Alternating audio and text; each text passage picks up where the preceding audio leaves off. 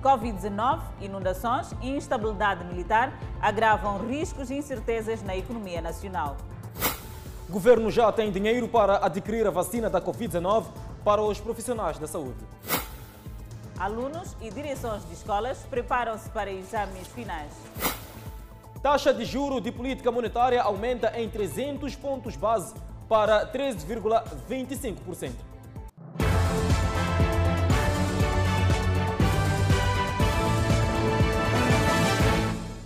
Boa noite, estamos em direto e seguramente em simultâneo com as redes sociais e a Rádio Miramar. O governo de Moçambique garante disponibilidade de fundos para aquisição da vacina Covid-19 para profissionais de saúde. Por outro lado, anda a bom ritmo as obras do Hospital Geral de Mavalane, transformado em centro de tratamento da Covid-19. A medida chega numa altura em que os médicos e outros profissionais de saúde, no geral, têm estado a manifestar preocupação no que a provisão de melhores condições de trabalho diz respeito. O governo, na voz do ministro da Saúde, Armindo Tiago, garante para breve a disponibilidade das vacinas mais disputadas a nível mundial estes profissionais serão os primeiros da fila. O governo já tem uh, parte dos fundos necessários para a obtenção da vacina. Neste momento, o que há de ser difícil é a disponibilidade da vacina no mercado internacional. Como todos estamos a acompanhar, a vacina está a ser difícil mesmo para os países europeus. Mas nós tudo faremos para que a vacina esteja disponível, como nós dissemos, entre os meses de fevereiro e março para os grupos prioritários e vamos continuar o processo da vacinação até 2022 para os outros grupos. Os quartos, tanto na parte interior bem como na área externa, irão ser equipados com um sistema de oxigênio para pacientes graves. São 120 na parte interior do edifício e mais 200 camas nas tendas do lado, ainda em construção. Oxigênio como podem ver, esses tubos que vocês estão a ver são tubos de oxigênio. Não há problema de oxigênio em termos de fornecimento. Estamos a fazer todos os possíveis para que o oxigênio jamais não, não seja fornecido na base de botijas, porque é muito trabalhoso.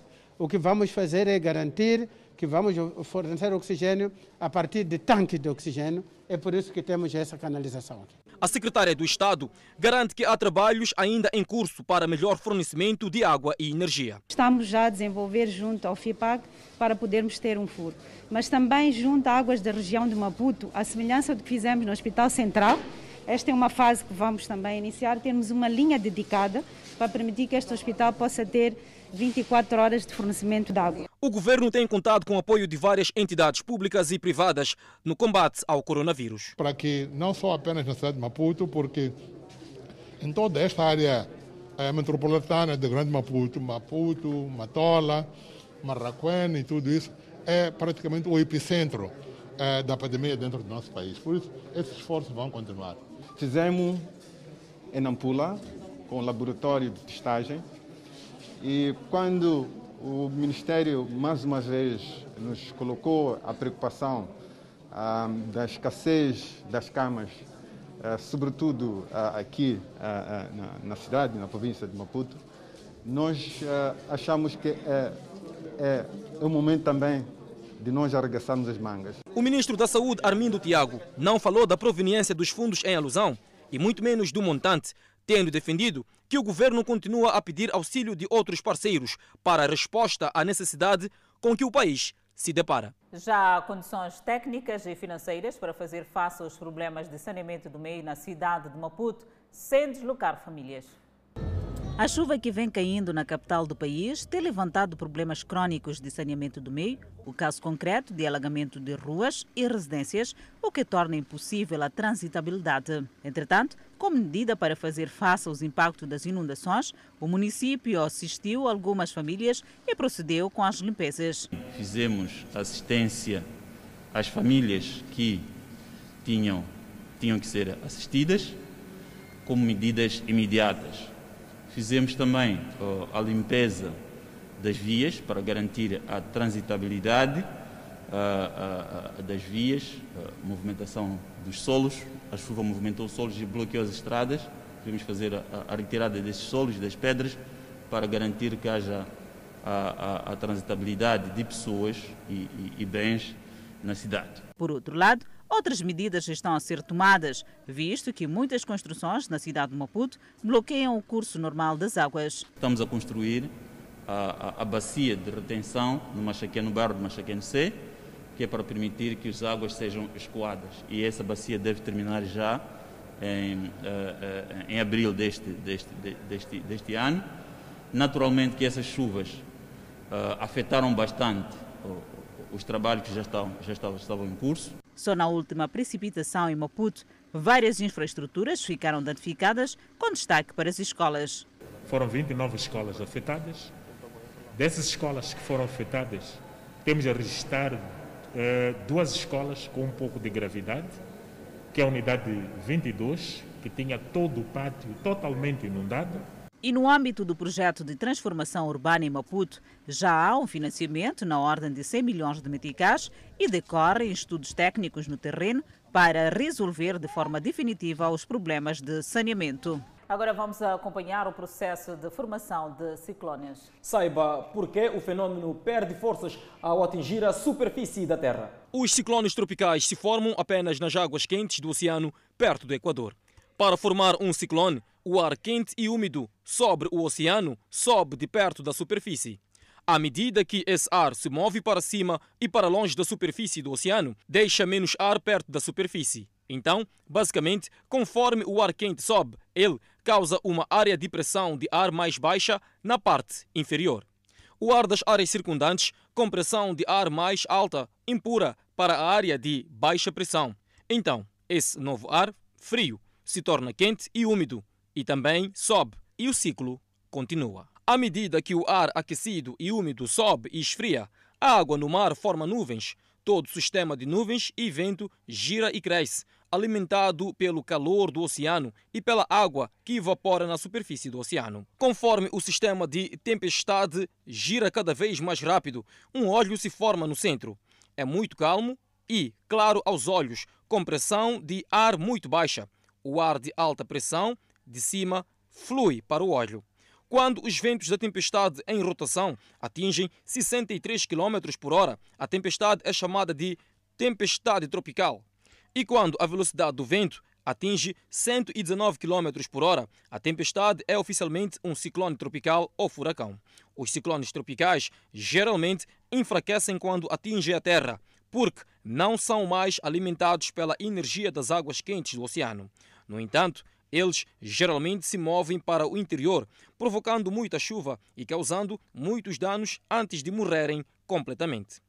Os ciclones são divididos em categorias, dependendo da força dos ventos produzidos. Existem muitas escalas de classificação diferentes. As classificações de 1 a 5 destinam-se principalmente ao uso na medição de danos potenciais e inundações que um ciclone causará na chegada. Moradores do bairro Pazimana, no distrito de Marraquém, queixam-se de falta de transporte. A situação é aproveitada por operadores de carrinha de caixa aberta, que chegam a cobrar 15 meticais em dias de chuva. Pazman, bairro que dista a 11 quilômetros da vila de Marraquém, um bairro novo, mas com problemas que os residentes descrevem como antigos. Os nossos maridos com chuva não saem é obrigado a pessoa a voltar a pé. Tudo começa aqui, na via principal que vai dar ao mercado local.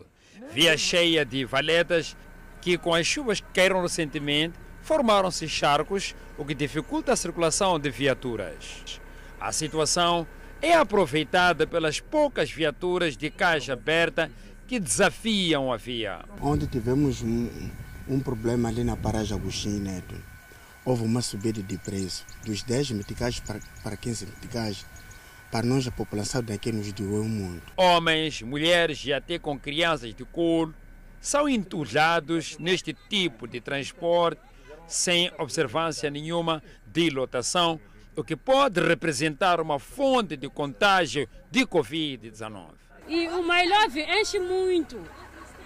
Com distanciamento não é fácil. Estes carros de Pazmã não respeitam a lotação, apesar da pandemia. Sabemos que na cidade há controle de lotação, mas aqui não. Mas não é só transporte que preocupa Pazmani. Posto policial e centro de saúde estão no centro das preocupações de um bairro em franca expansão. Eu, quando estava grávida dessa aqui, tive que sair daqui para a cidade para ir poder dar parto essa aqui, porque aqui não tem um hospital. Mesmo agora, para ir no peso, tem que sair daqui até na vila de Maracuene. A falta de energia elétrica é apontada pelos residentes como um dos calcanhares de Aquiles para quem habita aqui. O bairro acolhe maioritariamente jovens provenientes de Machaquén, Pulana Canis, Ulén, entre outros, que aqui adquiriram espaço para constituir famílias. Devido a dificuldades, há já residentes que decidiram abandonar a zona. E ainda sobre o assunto em alusão, os transportadores de passageiros voltam a operar de forma gradual nos bairros de expansão da Matola e Marraquém, onde há falta de transporte nos dias de chuva. É o regresso gradual dos transportadores às rotas dos chamados novos bairros em Marraquene e Matola, onde não houve serviços de transporte durante os dias em que caíram fortes chuvas. Os transportadores que regressam lamentam as condições das vias. Ah, está muito mal essa estrada, mano. É, não presta, não vale a pena.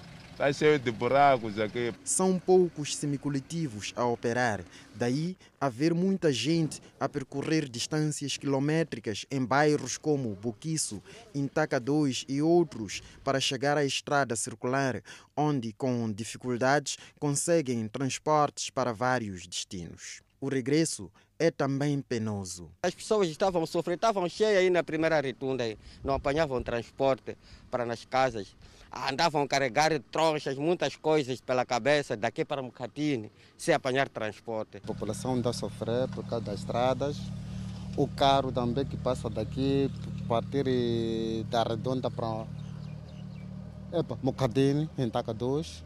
Mas é pá, há sofrimento, porque aqui quando chove, a estrada fica alecado. Parte dos transportadores que regressaram à estrada usa vias alternativas para minimizar danos nos seus veículos, facto que faz com que os passageiros nas paragens intermédias não consigam aceder aos serviços de transporte. Utilizam vias alternativas, tu, conforme estás a ver, aqui não é chapa. A chapa já anda, mas entra do meio assim, para conseguir chegar. Quando os condutores arrumam os veículos por conta das péssimas condições das vias, os cobradores perdem fonte de rendimento, mas entendem a posição dos patrões que não querem sacrificar os seus veículos. Em preceito do carro, perdemos, para ver. Mas não podemos obrigar também a sair, estragamos o carro, está cheio de covas, os motores também não aguentam. As horas de circulação dos transportes também mudaram. Não madruguei devido à estrada. Está-se mal. Ontem, de ontem não circulava chapa. Não ajuda, Se diz que não madrugou, não está a trabalhar de forma habitual. Exatamente, porque tinha que ver primeiro os buracos, como é que estão, a ver. Assim estou a sair da garagem. Os moradores dos bairros em crise de transporte propõem circulação dos vulgo My Love enquanto o problema das vias não é resolvido. A superlotação e não uso de máscara expõe utentes de carinha em caixa aberta, vulgo My Love, ao risco de infecção por Covid-19 na província de Manica.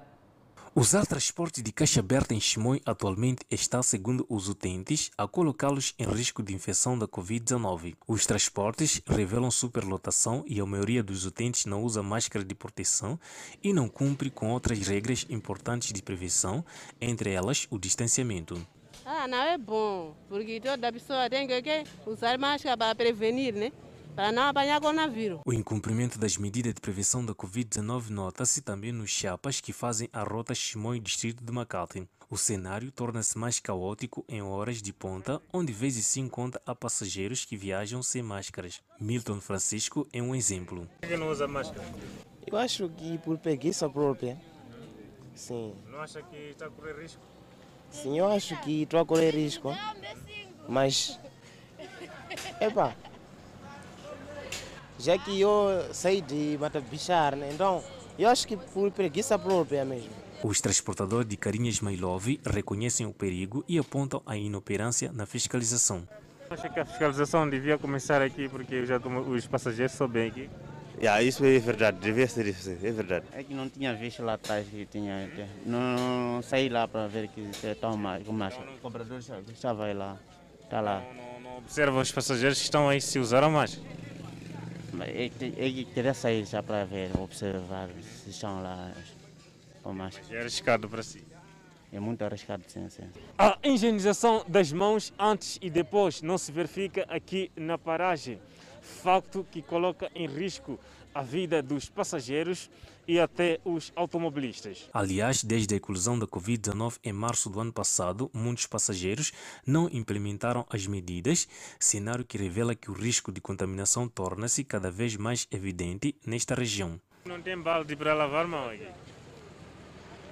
Balde temos. Calma. Sai daquele lado que está lá. Não tem nenhum balde lá. Não sei, deixa lá ver, mas lá tem barde. Nós temos barde aqui na praça. Não são só os mailoves que revelam superlotação, os transportes semicoletivos de passageiros apresentam o mesmo cenário. O Cernic neutralizou dois indivíduos de nacionalidade zimbabuana que dedicavam-se a assaltos em caixas eletrônicas. Segundo a polícia, há mais 14 casos envolvendo a mesma quadrilha que operava na cidade da Matola.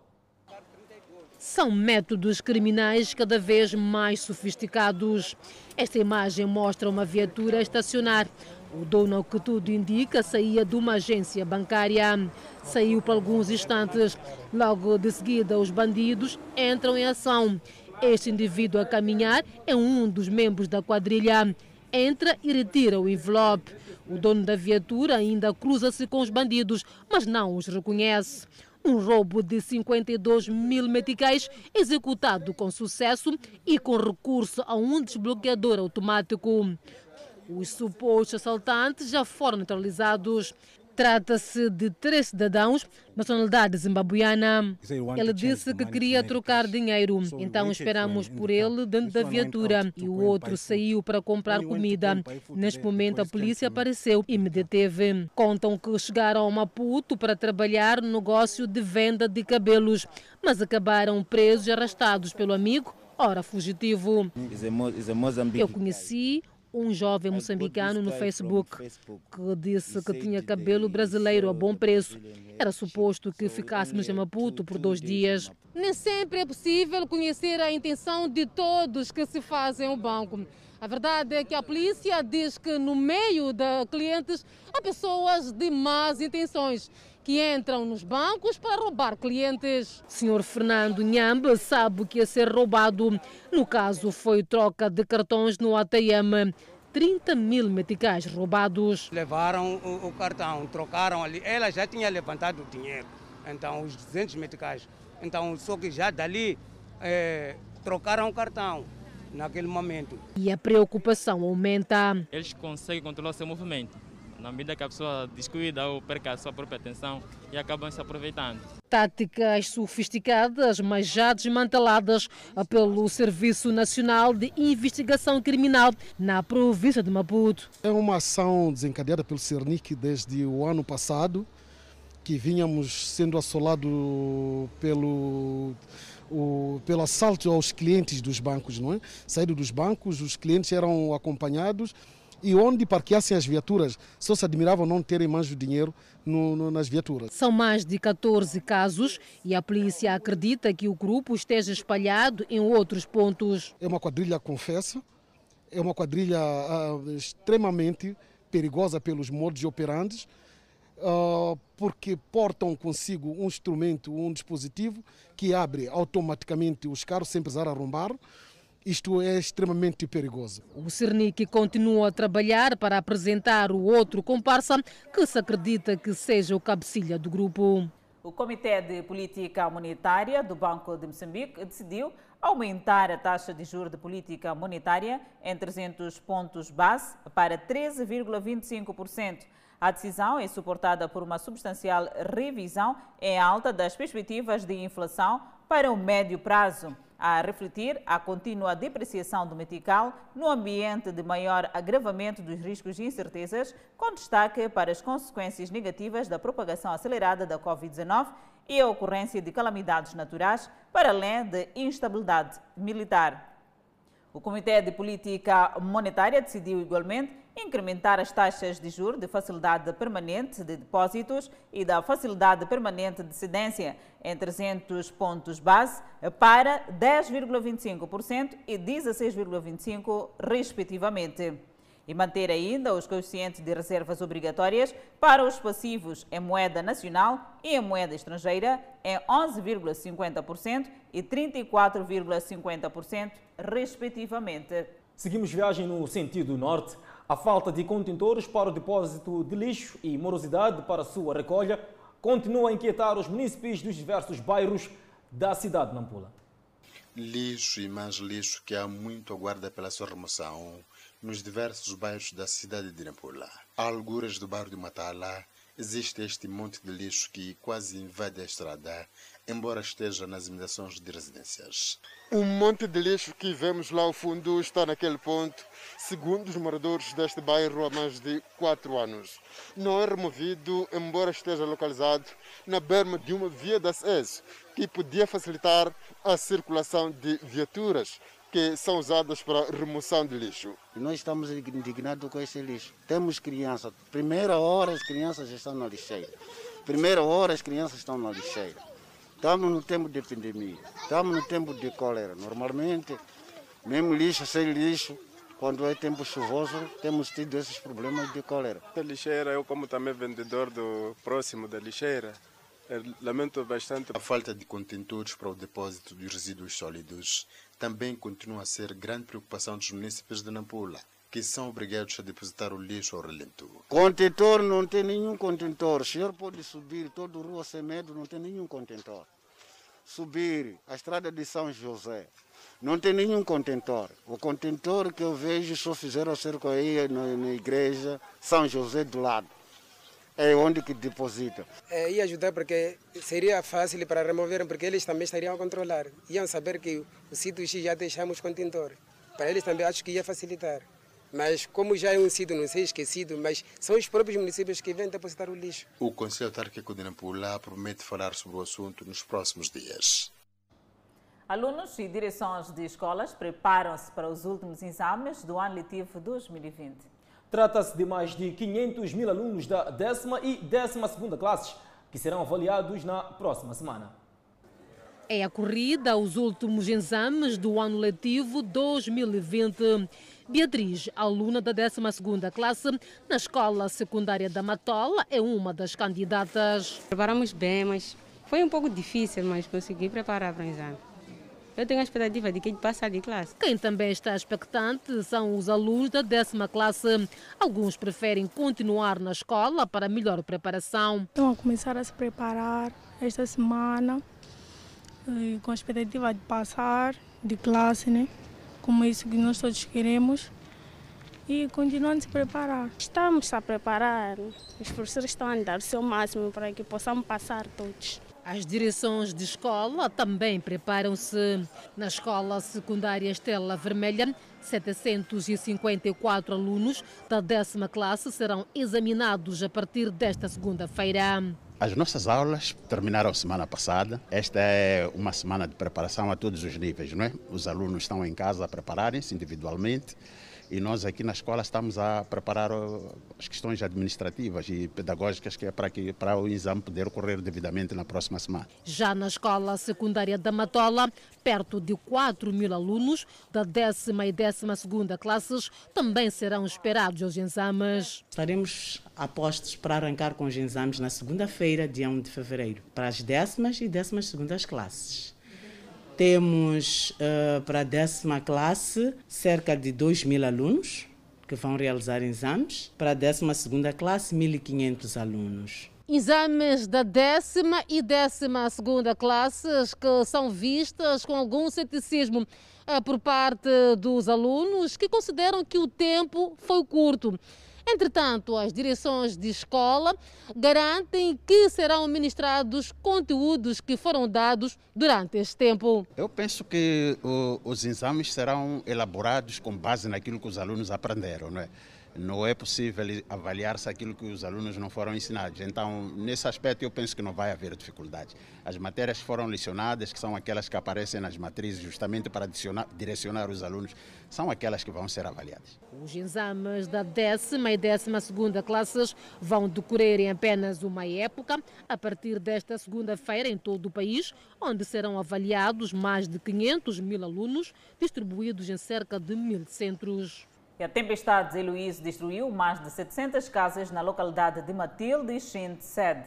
O governo local necessita de mais de 600 milhões de meticais para repor os estragos. Estava a chover, depois começou a soprar. Então foi aquelas partes das 14 para 15, onde a árvore caiu para casa. Quem estava dentro foi o meu primo, estava a dormir. Daí ele saiu a correr, Começamos a tirar outras coisas lá dentro, porque tem uma outra casa do lado um pouco grande. Tinha um meu primo que estava lá a dormir. Ele só despertou, a árvore já tinha chegado no chão, ele estava na cama. Quando viu a situação, saiu a correr também. Ficou um pouco assustado, mas graças a Deus ele não sofreu. É, estamos muito tristes no Chinde. É, infelizmente, é, é, tanto é muito sentimental dizer isso. Tivemos um óbito é, de uma senhora de 55 anos na localidade de Matilde, em que desabou a casa e ela perdeu a vida. E são todas com este tipo de construção? Sim, Ou temos também? Tem as de construção precária como esta e tem mesmo as convencionais como aquela que vimos daquele lado quando estamos aí. Mas para repor uma escola deste tipo, quanto tempo é que é necessário? Então, e que tipo de, de ajuda já quer?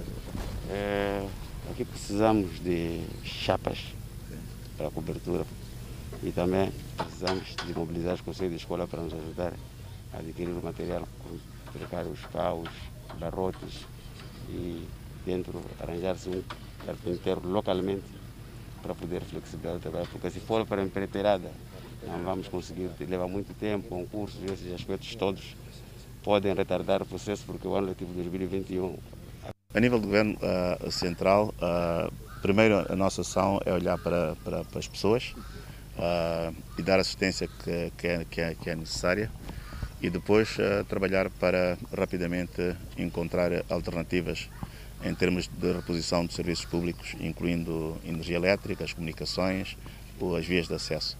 E o que está programado é que depois de regressarem a Maputo as equipes que estão uh, nas províncias afetadas, uh, Sofala, Manica, Zambésia e Inhambane, possamos apresentar ao Conselho de Ministros uh, e conjuntamente com as autoridades na, da, das províncias trabalhar para a mobilização de recursos para para, para a reposição das infraestruturas.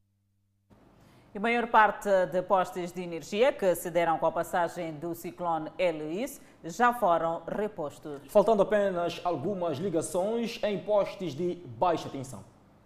Jacinto Domingos é residente na Vila Seu, distrito de Xinde, na Zambésia, um dos distritos mais afetados pela tempestade de Luiz e ficou sem corrente elétrica por mais de cinco dias. Ela afirma que vários foram os prejuízos causados pela queda dos postos de média tensão que alimentavam o distrito, para além da falta de comunicação. Agora está satisfeito com o início da reposição dos postes. Esses dias passamos muito mal sem corrente elétrica. Todo peixe, o que nós tivemos, tudo podre. Assim, assim que já temos a corrente elétrica, gostamos muito bom.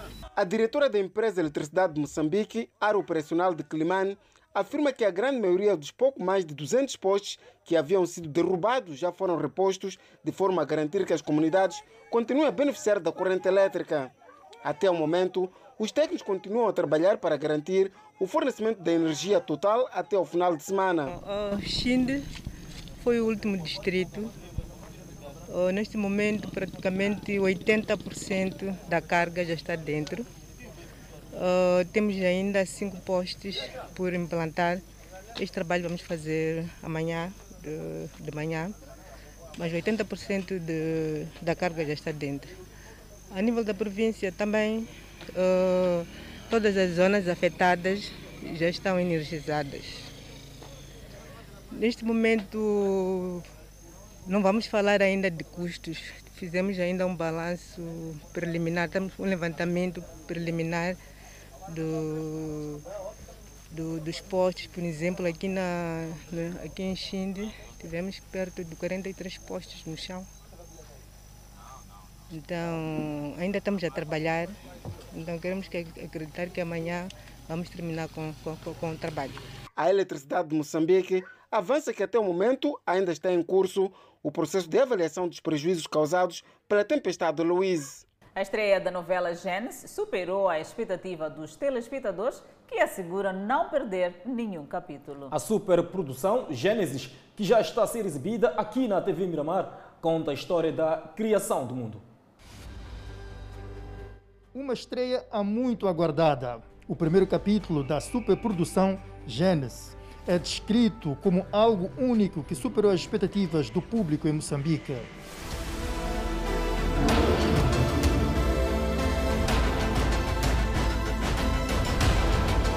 Nova novela, que já está a ser exibida na Miramar, é baseada no livro da Bíblia Gênesis e nos próximos dias vai contar a história da criação do mundo, o primeiro homem, Adão, a primeira mulher, Eva, o grande dilúvio e chegando até o período da escravidão do povo hebreu no Egito. Se não fosse com você, a gente não estava nessa situação. Os que não perderam a estreia da novela, esta terça-feira contam os momentos marcantes. A parte que marcou-me mais foi a parte em que a Eva, ah, ela pensou em querer e pedir perdão ao, ao seu pai, conforme aquilo que eles, o pecado que eles cometeram. Se comermos o seu fruto, morremos. Eu vi a estreia da novela ontem e gostei muito porque retrata aquilo que nós sempre temos lido na Bíblia, mas onde tivemos a oportunidade de ver como que foi a criação, a criação do mundo. Subirei ao trono de Deus e ali me assentarei.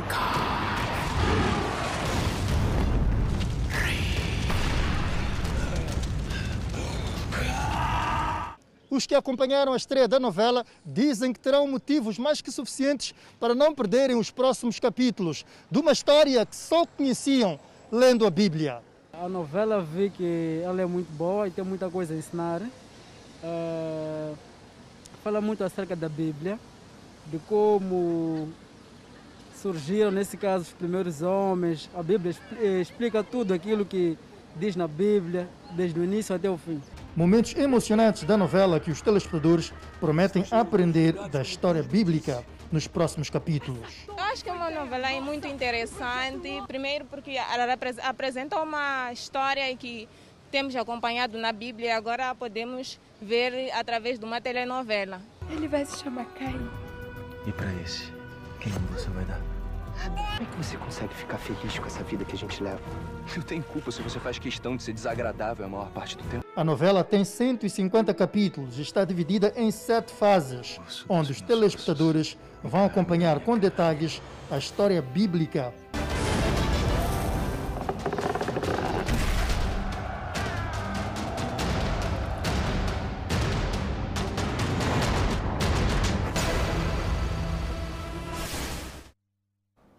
não deixe de acompanhar a partir das 21 horas. E no próximo bloco, o governo quer maior envolvimento do setor privado. E a cidade de Nampula continua a registrar casos de disputa de espaço. Vamos ao intervalo e voltamos com mais detalhes. O governo quer maior envolvimento do setor privado para capitalizar o acordo de comércio livre em África que entrou em vigor no início do ano. Os novos pelouros da Confederação das Associações Econômicas de Moçambique tomaram posse esta quarta-feira em Maputo, neste que é o segundo mandato de Agostinho Vuma na maior agremiação empresarial do país. O ministro da Indústria e Comércio, Carlos Mesquita, desafiou o novo elenco a ser mais proativo para melhorar o ambiente de negócio e tirar vantagens da zona de comércio livre em África. Exijo de nós muita inteligência, muita atenção para ver como é que nós podemos proceder eh, por causa do desarmamento da, da, da pauta aduaneira, mas que o, faça com que as nossas empresas continuem a posicionar-se no mercado. Penso que não devemos ter medo, mas é preciso encarar isso com seriedade. Eh, Moçambique já ratificou o, o acordo, mas eh, ainda não entregou, portanto, a, a, sua posição pautal para que, de facto, passe a ser eh, membro efetivo dessa, dessa, dessa organização. Os empossados para estes novos pelouros da CTA permitem dar o melhor de si para melhorar o ambiente de negócios em Moçambique, que está cada vez mais difícil devido à pandemia da Covid-19. Utilizar cada vez mais e fazer do transporte marítimo em Moçambique uma via alternativa que reduza os custos do próprio transporte e assim ajudar a economia a crescer, porque tem que se diminuir custos. No setor de energia há muita coisa para melhorarmos e, como sabemos, o governo já está a apostar, o, já deu o primeiro passo eh, ano passado eh, sobre custo zero na ligação de energia. Isso foi muito bom, com isso qualquer moçambicano, aqueles que residem em Moçambique, querem energia custo zero, já começou e tem, vamos melhorando mais as coisas que vêm para frente. Para nós é muito importante Moçambique ser um dos países onde é, foi tomada a decisão no período mais difícil do preço do petróleo e do Covid para continuar com projetos. A tomada de posse dos pelouros da CTA acontece numa altura em que muitas empresas encerraram as portas devido aos impactos da Covid-19, perspectivando-se, contudo, uma melhoria de indicadores econômicos nos próximos meses. A idilidade de Nampula continua a registrar casos de disputa de espaços, sobretudo baldios. Esta quarta-feira, os residentes do bairro Natiquir vieram ao público denunciar caso de usurpação de terras por parte da idilidade e entidades judiciais. Já lá vão quase dois anos que este espaço de mais de 24 hectares, localizado a alguras do bairro de Natiquir, cidade de Nampula, está em disputa entre os moradores e uma suposta proprietária. Era mata que ontem vivia bandidos. Até nós, quando estávamos a limpar, apanhávamos, apanhávamos cama, congelador, muitas coisas que nós encontrávamos aqui. Depois da invasão de espaços que houve no ano passado, onde semanas depois teriam sido erguidas habitações, na sua maioria na base de material precário, as mesmas deveriam ser destruídas pela suposta proprietária para dar lugar à negociação entre as partes. Depois de três, quatro meses, quando construímos, vieram demolir esta, essas casas e até agora ficamos, estamos cada qual está a viver assim, arriscado. Nós queremos viver, não temos onde viver. Nesse tempo ficamos muito tempo nas árvores, a sofrer com chuva, com crianças atrás. Alguns que não têm onde alugar estão na casa dos familiares. A preocupação da população neste momento prende-se pelo fato de, enquanto decorre o processo junto das autoridades judiciais, aqui no terreno há várias obras em curso. Nos parece que as pessoas, se calhar, que estão assentadas nesses locais, significa que eles fazem coisas da vontade deles. Porque um espaço em litígio não pode aparecer uma obra a ser erguida. Doutor Sambaio, doutor Sambaio ainda homem da justiça que podia sentir primeiro pena. Primeiro tem que saber a solução daquele treino, mas ele não conseguiu partiu, foi aliciado, partiu nossas casas e está construindo. A Procuradoria não fala nada, foi aliciado também, o, também o Conselho Municipal foi aliciado. Nós estamos sem, sem, sem, sem, sem, sem, sem palavra. Alguns magistrados, já com obras em curso no espaço em confusão, escusaram-se falar sobre o assunto, tendo-nos orientado a dirigirmos à idealidade. Já o Conselho Autárquico de Nampula prometeu falar sobre o assunto ainda esta semana. Este é dos vários casos de conflito de terra que se registram em Nampula desde o ano passado. A Polícia da República de Moçambique, na cidade de Maputo, neutralizou um assaltante à mão armada que vinha sendo procurado há muito tempo. Pouca idade e muitos anos no mundo do crime. É a situação deste jovem, suposto assaltante à mão armada, que é, segundo a polícia, procurado desde os tempos em que fazia parte de um grupo de homens katana. O jovem explica por si que foi neutralizado quando tentava assaltar um casal com esta arma. Estou aqui porque tentei assaltar um casal. Tentou assaltar um casal? Sim. Como? Manipulando a arma para se assustar. Sim, mas quando manipulei a arma, o casal, o marido, acho que era, é policial, conseguiu ver se essa arma não tratava se de uma arma que funcionava. Virou, me pegou e gritou, saiu, os vizinhos começaram a malixar. Agradece à polícia que o salvou da fúria popular. Quando saiu a população, é a polícia que me ajudou quando estava a malixar. É assaltante à mão armada já aos 20 anos, mas chega ao mundo do crime ainda adolescente. Reconhece ter feito parte uh, de um grupo de homens katana na altura. No entanto, ele era simplesmente menino katana e diz que não perpetrava os assaltos, mas fazia parte da partilha dos resultados no grupo. Grupo de homens katanas, eu só andava a pegar, a dar um telefone para pegar e para vender. Sim, os que faziam assalto não, não, não iam comigo. Sim. Então os homens katana traziam telefones para você vender? Sim. O jovem diz ter apanhado a arma no chão, no meio de uma confusão, próximo a uma escola, e confessa ter usado a mesma em vários assaltos, muitos feitos em grupo.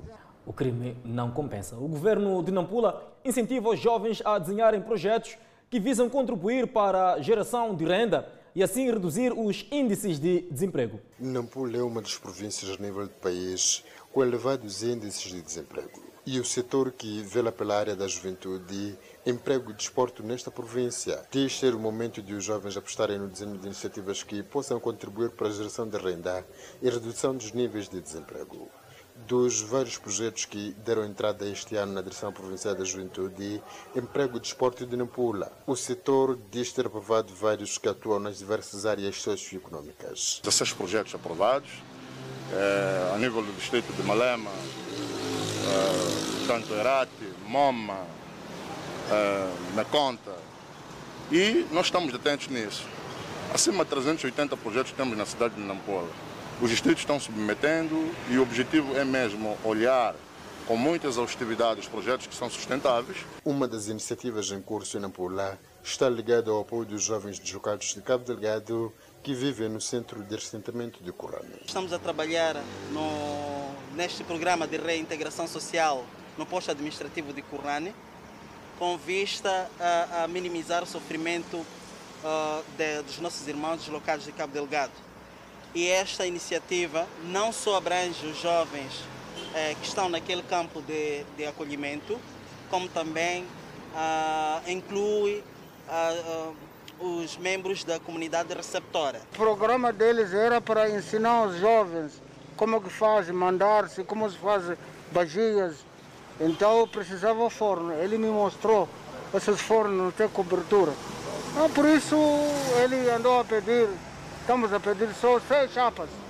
Não conseguimos uh, apanhar uma boa fornecedora, por isso fizemos a situação. Em relação ao melhoramento de infraestruturas desportivas, o setor diz que neste momento nenhuma atividade está em curso, senão projetos de carteira, enquanto faz a massificação do desporto em várias modalidades.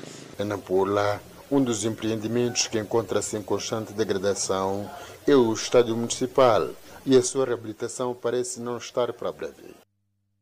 Cerca de 160 toneladas de produtos diversos coletados durante a campanha Provedor de Justiça Juntos por Cabo Delgado foram entregues esta quarta-feira às vítimas dos ataques armados. A iniciativa contou com o apoio da TV Miramar.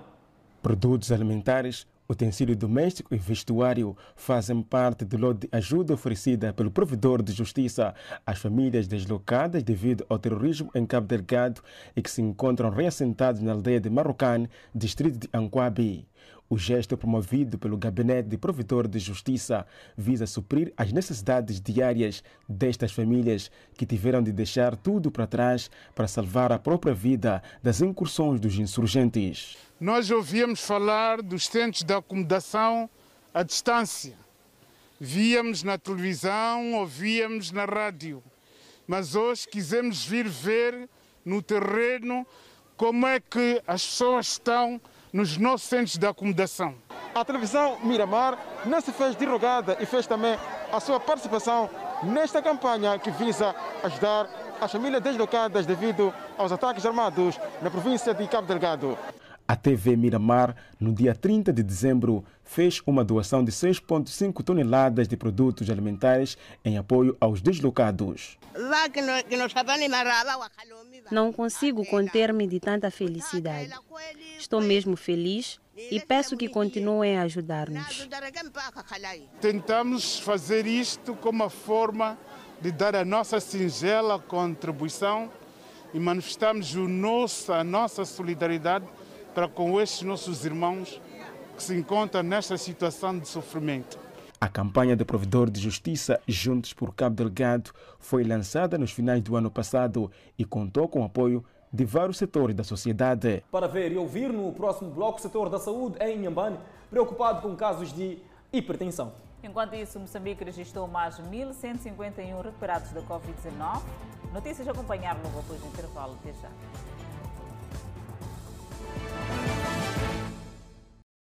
Fala Moçambique, seguimos com a evolução da Covid-19. O país registrou mais 1.151 recuperados e eleva para 22.494 cumulativo. O país tem cumulativamente 1.489 internados, sendo 258 nos centros de internamento da Covid-19. No outro quadro, desta feita de número de casos positivos. O nosso país tem cumulativamente 34.926 casos positivos registrados, dos quais 34.610 são de transmissão local e 316 importados. Moçambique testou nas últimas 24 horas 3.039 amostras, das quais 871 revelaram-se positivas. Destes, 853 são de nacionalidade moçambicana, 12 estrangeiros e 6 de nacionalidade ainda por apurar. Todos os novos casos reportados resultam de transmissão local. Há registro de mais 7 mortes, elevando para 336 as vítimas mortais. Moçambique tem 12.092 casos ativos da pandemia viral. O setor da saúde em Inhambane está preocupado com o aumento de casos de hipertensão na camada juvenil. Maior parte dos pacientes que eram diagnosticados com hipertensão arterial era a população adulta. Nos últimos dias, há também registro de muitos jovens padecendo desta doença. Uh, certamente que há registro de, de, de casos de, de, de, hipertensão e se não mesmo AVCs relacionados com a hipertensão e isso constitui uma das causas de internamento. Temos a hipertensão, temos o caso de malária e temos também casos de hernia que constituem as principais razões de internamento na nossa unidade sanitária. Apesar de uma ligeira redução, mas ainda continuamos a registrar a afluência de pessoas procurando serviços que se queixam de hipertensão. O setor de saúde a nível da cidade de Machixe alerta a população sobre a necessidade de observância cada vez mais dos cuidados para evitar a contaminação por várias doenças. Antônio Watts fez saber que, em alguns casos, os pacientes chegam à unidade sanitária em estado grave, fato que culmina com seu internamento, dificultando o tratamento e, para tal, lança apelo sobre medidas a tomar para reduzir o risco de exposição à doença. Chamar a atenção para que a estas pessoas que já foram diagnosticadas de hipertensão arterial uh, procurem seguir com as recomendações médicas, não é que aquele que já faz o tratamento, uh, a toma né, de alguns hipertensivos, então devem tomar de acordo com a condição médica. Não só a prática de exercícios não é físicos é saudável, ajuda para melhorar a sua saúde. Este responsável alerta aos doentes crônicos maior cuidado para evitar possível contaminação com a Covid-19, por se considerar grupo de risco, uma vez que seu sistema de defesa, que os protege contra as doenças, vai se tornando mais fraco. Para tal, fez saber que decorem ações de sensibilização à população de modo a se proteger desta pandemia. E na página internacional, o número oficial de mortes causadas pelo novo coronavírus no México ultrapassou 150 mil após o aumento de infecções nas últimas semanas. O Ministério da Saúde relatou na segunda-feira 659 mortes, elevando o número total de mortos para 150.273. Houve 8.521 novos casos na segunda-feira, para um total de 1 milhão 771.740 infecções confirmadas. E o governo afirma que o número real de pessoas infectadas é provavelmente significativamente maior do que os casos confirmados. O México tem lutado para conter a pandemia e tem o quarto maior número de mortes em todo o mundo. Na capital, cidade do México, as famílias lutam para comprar ou alugar tanques vitais de oxigênio para parentes que sofrem de Covid-19. Os mexicanos estão cada vez mais preocupados com o acesso aos cuidados de saúde à medida que a pandemia se espalha pelos hospitais. A cidade do México é o epicentro de uma segunda onda de contágio no país, com quase 90% dos leitos hospitalares Covid-19 da capital já lotados, segundo os dados do governo. Enquanto isso, o governo de Portugal foi instado a transferir pacientes com Covid-19 para um outro hospital, numa altura que as mortes atingiram um novo recorde. 20 pacientes foram transferidos para o maior hospital de Lisboa, Santa Maria, quando um hospital do Conselho de Amadora teve de transferir 48 dos seus doentes para outras unidades porque a pressão do oxigênio não era suficiente. Ambulâncias escoltadas chegaram ao Hospital de Santa Maria, onde já havia outras ambulâncias. As mortes por Covid-19 nas últimas 24 horas alcançaram um recorde de 291, elevando o total para 653.878 casos e 11.012 mortes. Em todo o Serviço de Saúde de Portugal, 830 leitos de terapia intensiva foram alocados para pacientes Covid-19, de um total de 1.200. Atualmente, 765 pacientes com Covid-19 estão em unidades de terapia intensiva. Enquanto os hospitais públicos lutam para lidar com a situação, grandes unidades militares de saúde em Lisboa e no Porto intervêm para ajudar. O Conselho de Torres Vedras, um município perto de Lisboa que enfrenta surtos de coronavírus em vários lares de idosos, instou o Ministério das Relações Exteriores a procurar ajuda internacional. A ministra da Saúde, Marta Temido, disse segunda-feira que o governo português está a desencadear todos os mecanismos disponíveis, incluindo no quadro internacional, para garantir a melhor assistência aos doentes. Mas Temido observou ainda que as transferências de pacientes foram limitadas pela localização de Portugal na extremidade ocidental da Europa, especialmente porque outras nações da União Europeia também estão sob pressão. A economia cabo-verdiana ressente da pandemia da Covid-19, como reporte a nossa correspondente. Cabo Verde vive uma crise econômica provocada pela pandemia, com o setor do turismo parado desde março, que é uma fonte importante de receitas e que garante 25% do PIB, com perdas que podem chegar aos 70% na procura turística e uma taxa de desemprego estimada que duplicou em 2020 para cerca de 20%. Ao analisar os impactos da Covid-19 na economia cabo-verdiana, analista Helena Afonso, do Departamento da ONU para os Assuntos Econômicos e Sociais, disse que o arquipélago está a enfrentar maior choque desde 1975 ano em que Cabo Verde tornou-se independente. Contudo, afirmou que, apesar desses impactos, o país deverá crescer na ordem dos 3% ainda este ano, conforme uma entrevista dada à agência Lusa. Segundo o analista internacional, o turismo vale metade das exportações de bens e serviços. A previsão do Departamento das Nações Unidas para os Assuntos Econômicos e Sociais aponta para uma recuperação parcial das exportações, maior consumo privado e investimento e mais produção agrícola, assumindo que a pandemia estará mais controlada a partir do segundo trimestre, dada a disponibilização de vacinas. Alertou também que, caso haja um agravamento das infecções, isto prejudica a economia, por exemplo, através de mais encerramentos das empresas que não aguentam as restrições. Acrescentou que, de uma forma geral, o país tem respondido bem à crise, entregando benefícios sociais aos mais vulneráveis e rendimentos às empresas. E no próximo bloco acompanha condutores em Manica que não respeitam sinais de trânsito. Nadadores de clubes em Maputo vão disputar a Taça Naval no próximo fim de semana. Vamos ao intervalo e voltamos com mais informações. De Manica, alguns condutores que usam a Estrada Nacional número 6 não respeitam o código de estrada. O cenário é mais evidente na, estrada, na entrada do bairro 5 que liga a estrada em alusão. Atravessar a Estrada Nacional número 6 não é uma tarefa fácil. Após várias obras, modificações e ampliações efetuadas na mesma estrada, os automobilistas conseguem facilmente chegar ao seu destino, mas não respeitam as regras de trânsito, colocando assim a sua vida e dos demais em risco. Vejo que esses automobilistas são incompetentes, eles não respeitam o automobilista, portanto não respeitam a regra da estrada.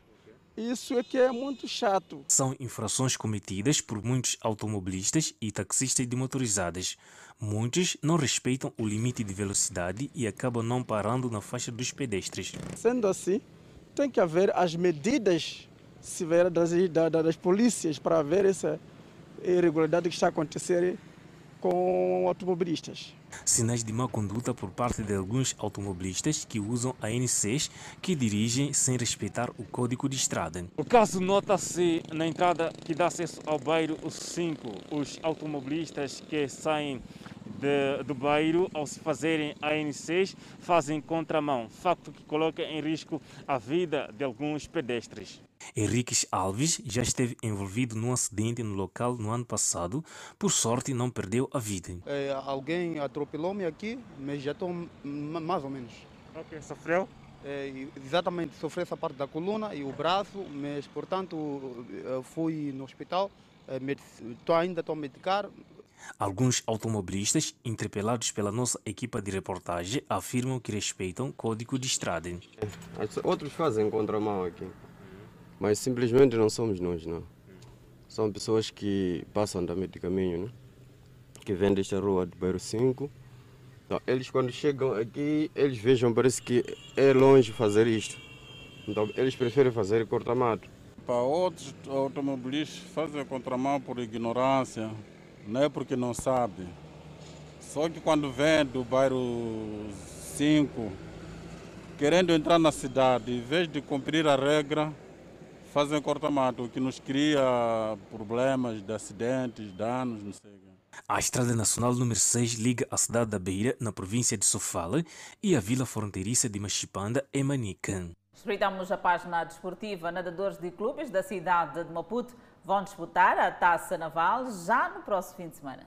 A primeira competição de natação do presente ano na cidade de Maputo não foi realizada na semana passada devido ao mau tempo. O secretário-geral da Associação de Natação da cidade de Maputo, Caetano Ruben, assegura que as condições estão criadas para a disputa das provas a partir da sexta-feira até domingo na piscina Raimundo Franiça, depois da previsão de mau tempo. Prevendo-se uh, mau tempo, não queriam aumentar os atletas no domingo para ficar em casa, e não saber que dimensões havia de ter, que proporções podia fazer.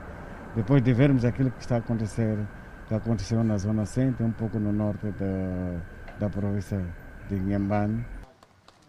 Disputa da taça naval e natação, prova com formato de nadador completo, mas que as distâncias são relativamente maiores. Distâncias de meio fundo, com provas de 100 e 200 metros livres, 200 mariposa, costas e bruços, 400 livres e 400 estilos para os 13 anos e mais. Eleutério Malat, treinador do Clube de Natação Golfinhos de Maputo, diz que os nadadores estão já concentrados para encarar a competição, que vai ajudar os mesmos a ganharem ritmo competitivo para os próximos desafios da presente época. O clube vai participar com 21 nadadores. Já temos algum tempo de, de trabalho, mesmo com as festas, só que as festas foram assim muito calmas, em que continuamos a trabalhar. A nossa expectativa, tendo uma equipa pequena, é mais virada a nível individual, para que cada atleta nosso melhore a sua melhor marca e, quiçá, conseguirmos alguns recordes. Disputa da Taça Naval com a ausência de alguns clubes de natação da capital. Nem todos os clubes de natação da cidade de Maputo vão poder participar desta primeira competição do ano. É exemplo disso o Clube Ferroviário de Maputo, com 30 nadadores. Os locomotivas já vão na terceira semana de preparação e preferem ficar de lado desta competição para atacar o torneio da cidade de Maputo de natação, agendado para os finais do mês de fevereiro. Ficam igualmente de fora, com os mesmos motivos, os seguintes clubes de natação: Zimpeto, Ferroviário de Maputo e Escola Americana. Entretanto, Rui Xavier, coordenador técnico do Clube de Natação Tubarões de Maputo, revela a participação de 70 nadadores do clube na competição. Na taça naval, Tubarões de Maputo atentos nos lugares do pódio. Temos a questão como esta concreta, temos pódio por clube e temos pódio por atleta. Tanto o clube de facto tem ser em posições cimeiras, porque de facto isso engrandece o nosso trabalho e o pódio é o nosso foco e estamos seguros que iremos conseguir. Na taça naval, que será disputada na piscina Raimundo Franice, da Associação de Natação da cidade de Maputo, vai contar com a participação de nadadores do Desportivo Maputo, Clube Naval, Tubarões e Golfinhos de Maputo. E treinadores de atletismo de diferentes províncias do país estão a ser capacitados pela Federação Internacional da Modalidade, atualmente denominada World Athletic, tendo como objetivo o desenvolvimento do atletismo. Atletismo nacional sem êxitos nos últimos anos nas competições internacionais. Um cenário que preocupa os treinadores da modalidade. A nível do atletismo caímos muito e as marcas também não, não sorriram nos últimos tempos. Então há necessidade de regenerar o conhecimento a nível do, do, do, dos técnicos. Com o objetivo de inverter o cenário, treinadores de atletismo de todas as províncias do país reúnem-se na pista do Parque dos Continuadores para receberem da instrutora cabo-verdiana ensinamentos fundamentais para o desenvolvimento da modalidade, respeitando os processos de treinamento. Pressupõe que os treinadores saiam aqui com todas as ferramentas precisas e necessárias para orientarem treinos aos atletas de etapa sub-16. É uma etapa, uma fase multidisciplinar, onde eh, se pressupõe que os atletas pratiquem ou passem por todas as disciplinas eh, do atletismo. Os treinadores de atletismo recebem capacitação intensiva, onde a formação de atletas não deve ser ignorada nos processos de treinamento nos clubes. O curso do nível 1 iniciou no passado dia 18 e vai terminar no dia 30 do mês em curso. São 27 treinadores de atletismo de todo o país que participam desta capacitação orientada pela instrutora cabo-verdiana da Federação Internacional de Atletismo. A capacitação tem a duração de 12 dias. São aulas teóricas e práticas. Com esses ensinamentos, os técnicos estão seguros de que nos próximos tempos terão ferramentas fundamentais para desenvolver a modalidade. Os técnicos de, devem trabalhar, não podem levar o conhecimento, guardar eh, na, na gaveta, devem trabalhar, devem fazer o, o, os viveiros de atletismo nos distritos, trabalharem com as escolas, trabalharem com, com, com, com os clubes e, para, e, e, haver muita competitividade a partir da escola, na iniciação. Precisamos fazer mudanças e a mudança vai culminar com esta, vai culminar com uh, esta formação. Os atletas nacionais não têm conseguido nos últimos anos lugares do pódio nos campeonatos internacionais de atletismo. Convidamos a um breve intervalo, mas antes a previsão para as próximas 24 horas. No norte do país, Pemba 32 de máxima, Lixinga 26 de máxima, Nampula 31 de máxima. Seguimos para o centro do país. Tete como máxima de 36, Quelimane 34, Chimoio 30, Beira 32. Vilanculo com 32 de máxima, Inhambane 33 de máxima, Xaixai 31 de máxima, Maputo 29 de máxima, 22 de mínima. Previsão de chuva. E o Fala Moçambique está de volta. O presidente Joe Biden assinou ordens executivas para reduzir o uso de prisões privadas pelo governo dos Estados Unidos. A ordem faz parte de um pacote de medidas tomadas pelo novo presidente democrata para reverter as políticas do seu antecessor republicano Donald Trump e promover reformas na justiça racial que ele prometeu abordar durante a campanha eleitoral. De acordo com as novas políticas, o Departamento de Justiça não renovará contratos com operadores de prisões privadas. Defensores disseram que prisões administradas por particulares contribuíram para um aumento nas taxas de encarecimento e trataram mal os presos. Além disso, a recém-anunciada política de habitação justa do governo Biden exigirá que o Departamento de Habitação e Desenvolvimento Urbano estude e neutralize os impactos racialmente discriminatórios das políticas anteriores. As outras ações de Biden incluirá enfatizar o compromisso do governo federal com a soberania tribal dos índios americanos e coordenar o preconceito anti-asiático. Fala Moçambique fica por aqui, mas não deixe de acompanhar daqui a pouco a superprodução da TV Miramar. Grato de coração pela atenção dispensada e nós voltamos amanhã.